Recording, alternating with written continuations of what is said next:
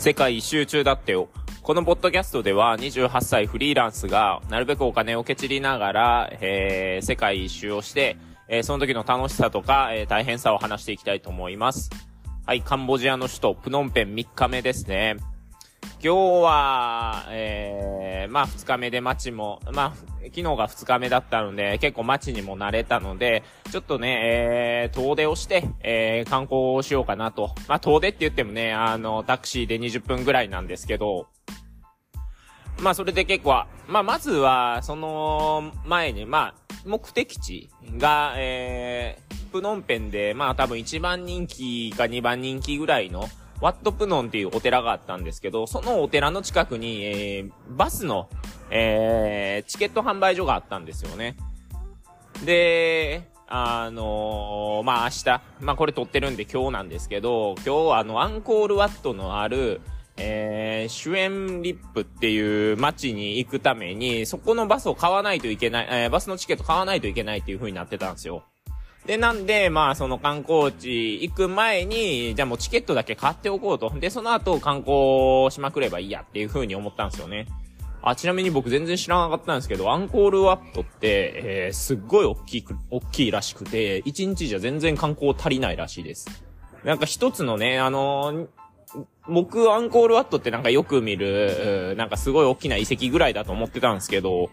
あのー、その時の、まあその時にあった王朝が、こう、王が交代するたびに、いろいろなお寺とか、えー、それこそヒンズー教の寺院とかを付け足していったんで、すごい大きいらしいんですよね。だから1日じゃ全然足りないっていう風なのを聞きました。で、ちょっと話を戻すんですけど、まあ、バスの、えー、バスのところでチケット買おうとしたら、もうこれね、僕、本当に海外旅行の一番の敵だと思うんですよ。あのー、まあもちろんね、それは強盗とか犯罪とかに比べれば、あのー、まあマシなんすけど、まあそれがまあ言うならちょっと非日常まあ治安がね、そんな壮絶な国に行かない限りは、そんなしょっちゅうね、殺人が起こったりとか強盗をされたりっていうことはまあ起きないわけですよ。まあよっぽどのね、外務省が行ったらあかんって言ってるような国以外に行けば。なんで、もう多分僕の中で海外旅行の一番の敵だと思うのはもう突然の便意ですね。もう本当に、もう日本だとね、どっかスーパーでもコンビニでも探せばね、えー、済むんですけど、おもう大抵ないんですよ。で、ね、急に、まあ、急にというかね、えー、まあ、ここ、あの、コーヒーとか買うと、大体氷が大量で、まあ、氷をなしにすると少ないのかもしれないですけど、結構でっかい、えー、500ミリ、700とか800とか下手したら入ってるのかなっていうので渡されるんで、それチューチューチューチュー飲んでたら、もう、急に腹が痛くなってきて、これはやばいと、いう風になったんですよね。で、まあ、周りの露店なんかはもう絶対トイレはないと。で、あ、病院があると、もうここに入ろうかなと思ったんですけど、まあ、運が、運が悪くというか、えー、産婦人科で、えー、その、産婦人科と子供の、えー、すごい、まあ、小児科病院って感じのところだったんですよね。さすがにここに変な外国人一人がどこどこ入ってったら、いや、待てお前出ろみたいになるだろうなと思うし、なんか中におる人も何じゃこいつってなるかなと思ってやめて。で、まあ、バスセンターならあるだろうと思って、行ったら、あったんすよね。で、まあ、ちょっとこっから、えー、かなり汚い話になるんですけど、あ、よかったと思って入ったら、まあ、すっごい狭いくて、で、まあ、和式だったんですよ。で、えー、なんかこのね、これ多分男性は結構共感できると思うんですけど、和式だったらなんかこう、前に空間があるか、もしくはなんか前に、取っ手が、取っ手とかがあって掴まれる場所ないとなんかしんどくないですか？この、あの状態でこう前か後ろにでも少しでも体重をかけないと安定しないというか、そういう感じだったんですけど、すぐ前が壁で、で、あの、すぐ前が壁だったんで、もうめちゃくちゃ足がプルプルするんですよね。で、しかもその上、ここは、あの、別にトイレットペーパーなんてもうもちろん置いてないし、なんなら流しちゃダメって言ってるような場所なので、あのー、シャワーが主流なんですよね。横にシャワーがあって、それで自分でシャワーを使ってケツプシューってやるみたいな。なんですけど、ただでさえ本当にプルプルプルプルしてる状態で、その片手をこうシャワーで持って、それをこう、ね、そのシャワーをうまく角度を調節しながらお尻に向けるっていうのがもうめちゃくちゃ大変で、あれは僕のトイレ史上、なんか3本の指に入るぐらいしんどかったですね。ま、なんかこう、足の、足でバランスを取りながら、プルプル震えながら頑張ってシャワーをするみたいな。で、それでその後、あの、これ僕初めて見たんですけど、あの、桶で水、水で流す方式ですね。その、でっかい桶があって、その、もうもちろん、あの、トイレのところにはこの、なんか、レバーとかなく、だったんで、まあ、それでやったら、案外ちゃんと流れるもんだなっていうふうに思いましたね。はい。あのね、観光地を巡るって言って、いきなり話したのがトイレの話で申し訳ないんですけど、まあね、えー、それで無事に、えー、まあ、危機は去ったので、よっしゃ観光に行こうということで、ワットプノンっていうところに行きましたね。まあ、ここについては結構、えー、1300年代に作られた仏教のお寺っていう風にあったんですけど、まあね、僕あんまり仏教について詳しく知ってるわけではないんですけど、ちょっと見ておってなったのが、あの、日本のお寺だったら、えー、その、なんていうんですかね、祀られてるというんですかね、のが、あの、大仏だったり、えー、菩薩さんだったりするじゃないですか。でもここどう、まあどう見てもというか、僕が見た限りでは、ああ、お釈迦さんなんだなと。なんかお釈迦さんが大仏みたいな。お、近くで、お坊さんが、祈りというか、あお経をあげられてますね。まあ、それでその、まあ、お釈迦さんなんだっていう驚きは、につつ、まあ、えー、外に行こうとしたんですよ。で、一応そのワットプノンっていうのは外国人は1ドルで入れるんですよね。で、そのなんかこう入場口みたいなところを見てたら、ちょうどなんかおしゃ、あお坊さんがそこに来たんですよ。だから多分違う、えー、国のお坊さんなのかなっていう風に見てると、受付の人がいいよいいよ入って入ってみたいな、お金いいからみたいな風に言ってて、あ、やっぱりその、お坊さんは、えー、まあさすがにね、やっぱり入場料無料になるんだなと。いう風に思ってましたね。あのお坊さんもきっと出張して他のところの仏教を見に行こうみたいな感じでされてるんだろうなっていう感じでしたね。で、えー、っと、まあその後は、えー、カンボジアね、えー、一応王国なので、王宮に行ったんですよ。で、王宮に行ったんですけど、これが時間がね、非常に悪くて、えー、王宮閉まってましたね。まあ、外から見るだけでもね、うわーすごいなっていう感じはあったんですけど、まあ、せっかくならね、中に入りたかったんですよ。で、その王宮の周りに歩いてたら、まあ、案の定タクシーのうんちゃんに話しかけられたんですよね。で、そいつが、えー、紙みたいなのを出して、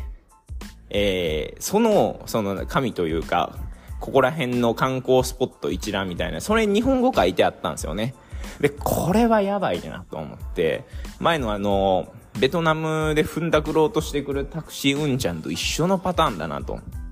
で、案の定出身どこって言って、俺は東京以外にもこんな場所知ってるぜとか言ってくるし、あ、これは、まずいな、1、2、3箇所ぐらい回るからって言って、え、の相場よりだいぶ高い値段言ってきて、えー、そんでもって断ったら最後は、あのー、俺には家族がいるとか、で、えー、めちゃめちゃ切れるパターンのやつだなと思って、えー、断ってたら、案の定切れましたね。ね、最初それこそ、えー、40、40ドルで、えー、やるって言ってたんですよ。で、まあその2箇所回るって言っても多分2箇所分のタクシー代だけなら、えー、もう多分10ドルにも満たないんですよね。で、多分ツアーをやるとかって言ってても、まあ実際ツアーをやるっていうより質問したされたら、あの、言う、あの、答えるよっていうぐらいで別にその人がその場所に詳しいっていうわけでもないんですよね。だから40ドル高いなと思っていたら、最後30、まあ30ドルにするから、みたいな、もう30ドルはもう絶対ここら辺の相場やから、もうこれ以上安いところなんて絶対ないからって、も信じてくれ、みたいなことまで言ってくるんですよ。まあそれで断って、まあそれでもうなんか向こう切れてて、めちゃくちゃ切れてたんですよ。で、あ、めんどくせえなと思ってたら、また近うところで話しかけられたんですよね。でも今度は鬱陶しいなと思って、もうすぐ断ろうと思ってたら、まあ、案の定そいつもリストみたいなの見せてくるんですよ。それで言ったのが、あの、15ドルでどうって言われて、おいと思って、さっきのおじさんあんな必死に30ドルが最低価格だからって言ってたのに、いきなり15ドルで提示してくんのかと。いう感じで言って、で、そういうの人はね、しかも英語もめちゃくちゃ聞き取りやすくて、で、あの、まあ、あとなんだろうな。えー、思いのほかめんどくさくなかったというか、僕がちょ、ちょっとこんな黙っといてくれと考えるからみたいな言ってたら、普通になんか黙ってて、横でなんかポツンと立ってるんですよ。で、なんかこの人面白いなと思って、で、交渉して、えー、なんとか、えー、12ドルぐらいにまでは下げたんですよ。で、えー、まあ、それで連れてって行ってもらったんですよね。で、一つの場所がなんかもう、えー、黄金、ゴールデンパレスっていう、まあ、黄金のお寺みたいな感じの場所だったんですよ。で、ここがちょっと不思議な場所で、えー、お寺のところにね、あの、僧侶がいないのはまだわかるんですよ。なんか昼休憩みたいなのはどうやら取っているらしいっていうのがあるんで。ただ、そのじ、まあ、お昼の時間とはいえ、地元民も観光客も全くいないんですよね。なんか、うん、ここ、本当に大丈夫なんかなってすごい思いましたね。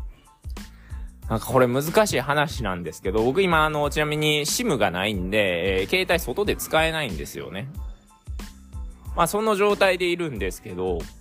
だからその状態でいるんで、その、調べられないんですよ。ここが本当に、えー、観光地なのかとか、えー、由緒正しいお寺なのかとかを全然調べられないんですよね。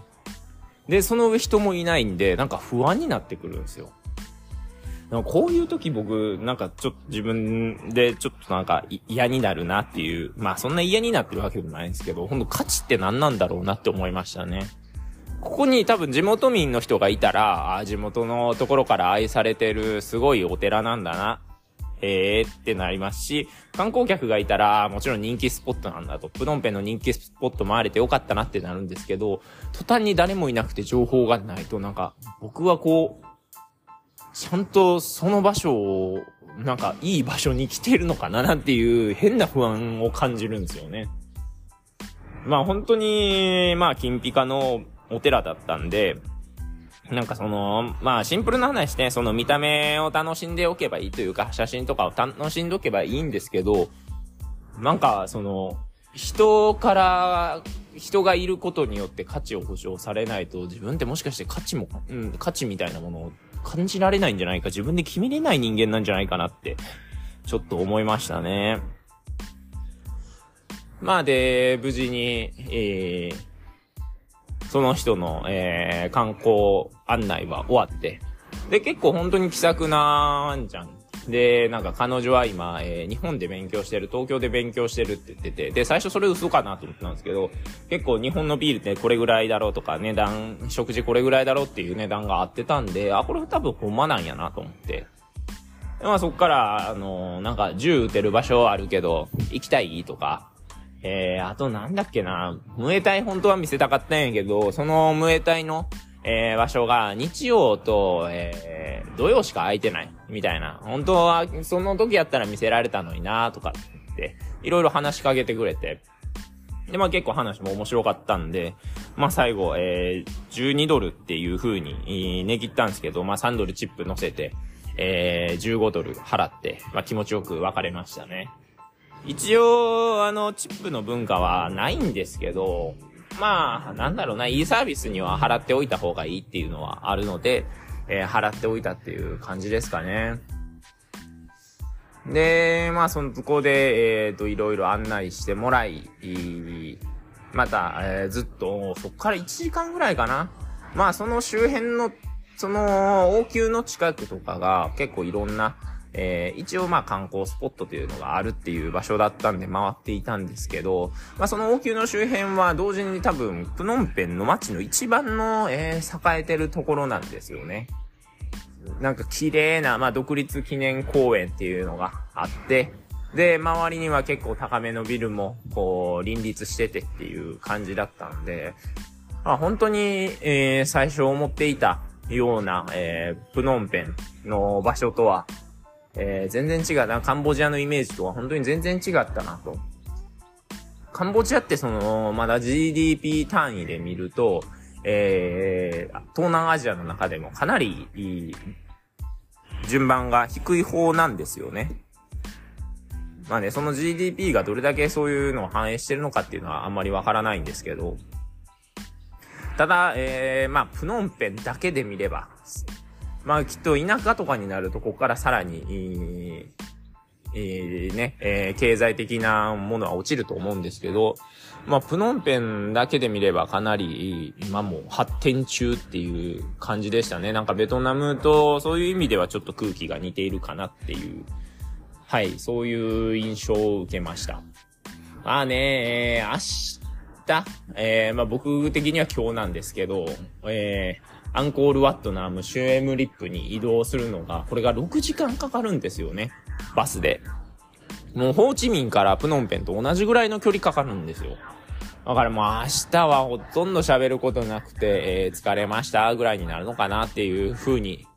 思いますね。あ、あと思い出した。最後にあの、カンボジアの人って、えー、と別に笑いかけてくれるわけではないんですけど、別にそれを期待してるわけでもないんですけど、こっちが笑いかけると、なんかね、ありがとうみたいなことを言うと、結構な率でありがとうって、えー、笑顔で、すごい笑顔で返してくれるんで、なんかそういう、はにかみ文化があるのかなと。うん、すね、素敵なはにかみ文化ですね。本当に英語は毎回通じず、毎回、あの、札を出して、これでいいか、これでいいか、いや、もうちょっともう一枚みたいなとか、いや、これをくれみたいな感じで、いうやりとりでしかないんですけど、まあ、それでもね、まあ、えー、ちょっとなんかこう、少しでも笑顔を向けられると、えー、旅行者としては嬉しいなっていうふうに思いました。ではまあこんな感じでね、えー、ずっと配信していきたいと思いますので、またぜひ聞いてください。ではさよなら。